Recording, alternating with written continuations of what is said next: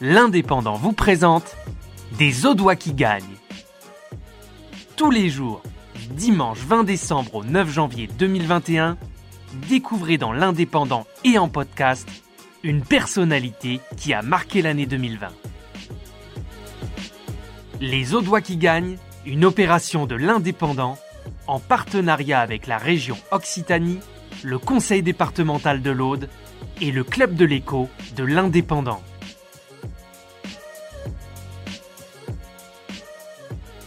Euh, pour parler un peu de votre année, du coup, donc vous avez eu euh, cette euh, certification du, du Guinness Book. Comment est-ce que vous l'avez vous l'avez reçu? Comment est-ce que vous l'avez appris? Est-ce que c'est quelque chose qui vous a Enfin, comment est-ce que vous l'avez vous avez réagi on, à ça on a travaillé pour l'avoir. Bien sûr. Hein, c'est un projet de plusieurs années. C'est-à-dire que le projet était de dire on, on a l'ambition de mettre en œuvre le plus grand plateau de fromage du monde, tout simplement parce qu'on ne veut pas que ce, que ce, ce- ce titre-là, euh, cette, cette reconnaissance-là, euh, soit revendiquée par un restaurant d'un autre pays au monde. Oui. La France est le pays du fromage. Il faut qu'il y ait un restaurant en France qui soit reconnu comme étant le restaurant euh, où, où il y a le plus beau plateau de fromage. Donc ça, c'était une volonté délibérée.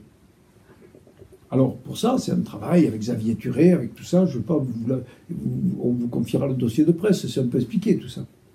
Mais euh, le fait d'être sûr qu'on avait le plus grand plateau de fromage, c'est une chose. Mais le fait d'avoir la reconnaissance Guinness, Mm. c'en est une autre. Et là, on a une reconnaissance mondiale avec le Guinness. Mais la difficulté avec le Guinness, et on est le record, je pense le seul du Guinness à à avoir ça, c'est qu'un record est quelque chose qui a la particularité d'être instantané.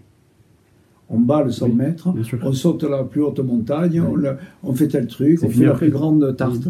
Oui, Nous, c'est pas ça. On est le plus grand plateau de fromage d'une façon permanente dans un restaurant. Et donc le Guinness, il fallait les convaincre que le record n'était pas un record instantané, que c'était un record dans la durée. Et ça a été d'une complexité. Des constats d'huissier, des articles de journaux, des trucs et tout ça. Mais pour moi, il était essentiel que cette reconnaissance nous arrive parce que ça nous mettait en lumière. Et c'est exactement ce qui est arrivé. C'est-à-dire que euh, on a eu une première, phase.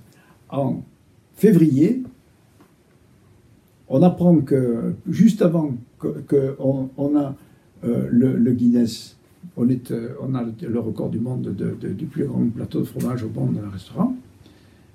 Et euh, c'est Macron, il était convenu que Macron en fasse l'annonce pendant le salon de l'agriculture. D'accord. Voilà, parce que c'est un record français, Bien sûr. parce que c'est un titre national. Évidemment. Et euh, par le biais de notre député Alain Pereira, euh, eh bien, il avait obtenu qu'à l'occasion de sa visite au Salon de l'Agriculture, euh, Emmanuel Macron en fasse l'annonce.